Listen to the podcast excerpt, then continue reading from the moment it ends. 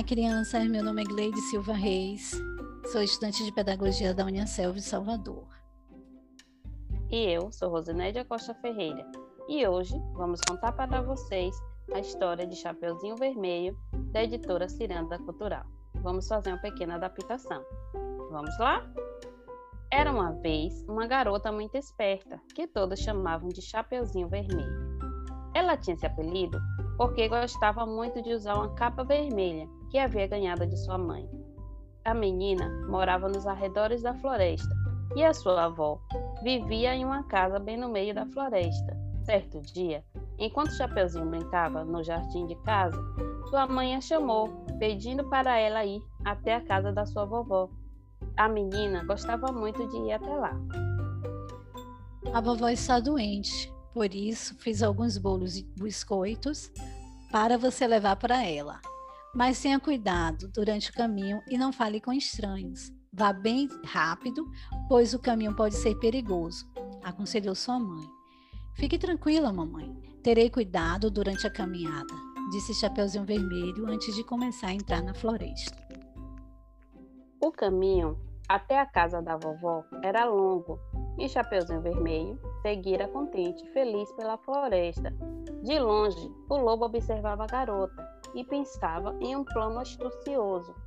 Lá está Chapeuzinho Vermelho. Aposto que ela vai até a casa da vovozinha. Será um banquete ideal para saciar minha fome, disse ele consigo mesmo. Olá, Chapeuzinho Vermelho. Posso saber onde você vai com essa cesta? Perguntou ele, aproximando-se da garota. Olá, senhor Lobo. Vou levar alguns bolos e biscoito para minha avó. Ela está doente e precisa se alimentar, respondeu Chapeuzinho Vermelho, muito inocente. O lobo pensou em uma maneira de fazer com que a garota desviasse seu caminho. Afinal, ele planejava chegar até lá antes de Chapeuzinho chegar na casa da sua vovó. Se a sua avó está doente, então acho que você deveria colher algumas flores para levar para ela. Tenho certeza que isso fa vai fazer com que ela melhore mais rápido, garantiu o lobo. É verdade, mas por esse caminho não há flores e não posso mudar o percurso. Pode ser perigoso, disse a menina, receosa. Ora, Chapeuzinho, mudar o caminho não vai atrapalhar em nada. Aqui essa trilha você encontrará lindas flores. Será que sua avó não merece ser presenteada? perguntou ele. Talvez você tenha razão. Vou colher algumas flores bem rápido e seguirei viagem novamente. Vou até lá. Muito obrigada, senhor Lobo. Chapeuzinho agradeceu e seguiu o seu caminho. O lobo ficou radiante por ter conseguido enganar a menina e correu em direção à casa da vovozinha, enquanto o Chapeuzinho colhia as flores. Quando chegou à casa da vovó, o lobo bateu a porta e fingiu ser Chapeuzinho Vermelho. Abra, vovó, sou eu, sua neta querida. Vim trazer-lhes alguns bolos e biscoito, disse ele. Minha netinha, Pode entrar, estou doente e não tenho forças para levantar. A porta está encostada, respondeu ela, sem notar a diferença na voz. A vovozinha estava repousando em sua cama e, quando viu o lobo, ela quase soltou um grito, mas não deu tempo. O malvado a trancou dentro do guarda-roupa. Agora só preciso vestir as roupas da vovozinha e esperar por Chapeuzinho Vermelho. E isso está sendo mais fácil do que eu esperava, comemorou o lobo antes da hora. O espertalhão se acomodou na cama da vovó, vestido com a touca e a camisola dela, e ficou esperando Chapeuzinho Vermelho chegar. Quando Chapeuzinho Vermelho chegou, ela bateu na porta e disse: Vovó, você está aí?